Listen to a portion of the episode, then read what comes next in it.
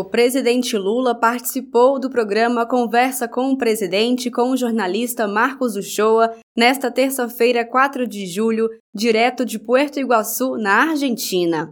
Na cidade, Lula assumiu a liderança temporária do Mercosul. E o primeiro tema da entrevista foi sobre o bloco, em que são membros, além do Brasil, Argentina, Paraguai e Uruguai. Segundo Lula, o Brasil busca o aprimoramento das relações com os países que integram o bloco. Estamos aqui do lado argentino, da nossa querida tríplice fronteira, para discutir o futuro do Mercosul, o aprimoramento das relações Brasil, Argentina, Uruguai, Paraguai e Bolívia.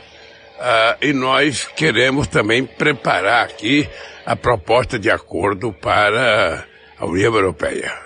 Você sabe que eles fizeram uma proposta, nós fizemos uma resposta, eles mandaram uma carta para nós impondo algumas condições, nós não aceitamos a carta, nós agora estamos preparando uma outra resposta, porque nós vamos a Bruxelas discutir com com a União Europeia e os países da América Latina, e nós precisamos ter uma resposta o que que nós queremos para consolidar um acordo. O presidente Lula disse que os países que integram o bloco buscam uma política de ganha-ganha com a União Europeia e voltou a classificar as exigências feitas por países europeus como inaceitáveis. Nós queremos fazer uma política de ganha-ganha. A gente não quer fazer uma política que eles ganhem e que a gente perca. Por exemplo, eles querem é que a gente abra mão de, de, de compras governamentais.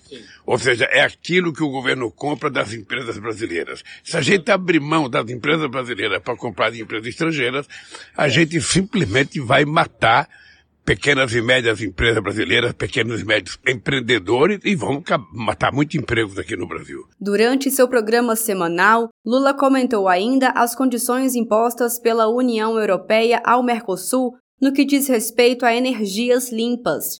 Na avaliação do presidente, nenhum país tem autoridade moral para discutir com o Brasil sobre o tema. Além disso, o presidente lembrou que o governo brasileiro assumiu o compromisso de chegar ao desmatamento zero até 2030 e reforçou que a meta será cumprida. Se você pegar a matriz energética como um todo envolvendo combustível, uhum. o Brasil tem 50% de, de energia limpa, o mundo tem 15. Então, veja, o Brasil tem muita autoridade moral uhum. para se cuidar corretamente da preservação da nossa floresta por outra razão. Uhum. Para cuidar do planeta, para cuidar do ar que nós respiramos, para preservar um equilíbrio no planeta, o Brasil tem responsabilidade e nós assumimos um compromisso de chegar a desmatamento zero em 2030. Isso é um compromisso de governo. Ainda sobre o meio ambiente, Lula disse que conteúdos relacionados devem fazer parte do currículo escolar e falou sobre a exploração de riquezas da biodiversidade da floresta e o cuidado nos outros biomas do Brasil, como a Caatinga e o Pantanal. O que nós queremos é explorar a riqueza da biodiversidade da floresta para ver se a gente pode fazer com crescimento na indústria de fármacos, na indústria de cosméticos, para gerar empregos mais qualificados para as pessoas que moram nessa região. E vale para toda a Amazônia.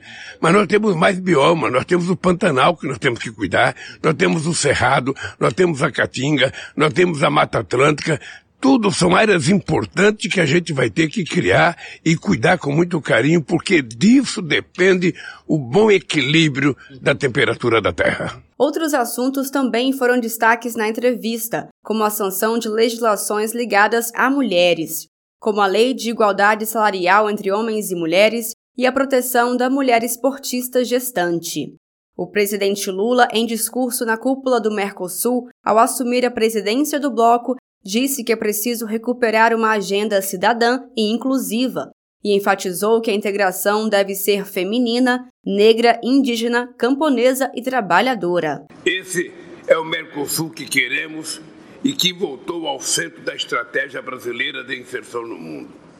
Só a unidade do Mercosul, da América do Sul, da América Latina e do Caribe nos permitirá retomar o crescimento, combater as desigualdades, promover a inclusão, aprofundar a democracia e garantir nossos interesses em um mundo em transformação.